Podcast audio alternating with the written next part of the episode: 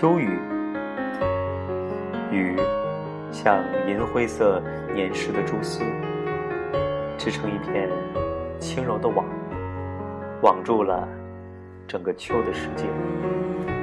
天也是暗沉沉的，像古老的住宅里缠满着蛛丝网的屋顶。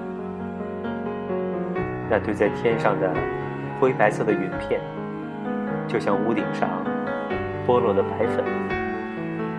在这古旧的屋顶的笼罩下，一切都是异常的沉闷。园子里绿意意的石榴、桑树、葡萄藤，都不过代表着过去盛夏的繁荣。现在。已成了古罗马建筑的遗迹一样，在潇潇的雨声中瑟缩不宁，回忆着光荣的过去。草色已经转入忧郁的苍黄，地下找不出一点新鲜的花朵。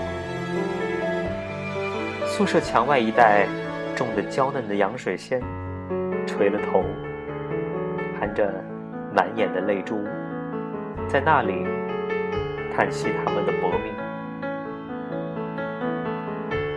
才过了两天的晴美的好日子，又遇到了这样霉气熏熏的雨天。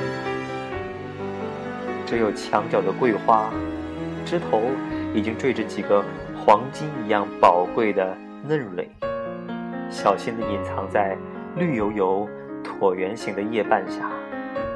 透露出一点新生命萌芽的希望。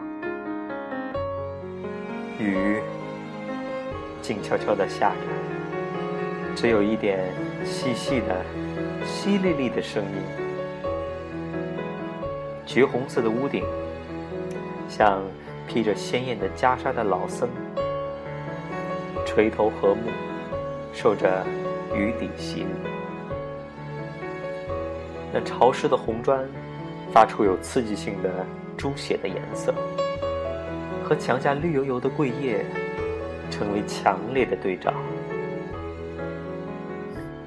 灰色的癞蛤蟆，在湿烂发霉的泥地里跳跃着，在秋雨的沉闷的网顶，只有它，是唯一充满愉快的生气的东西。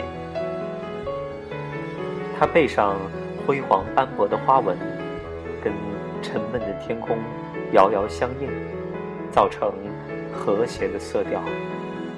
它扑通扑通地跳着，从草窠里跳到泥里，溅出深绿的水花。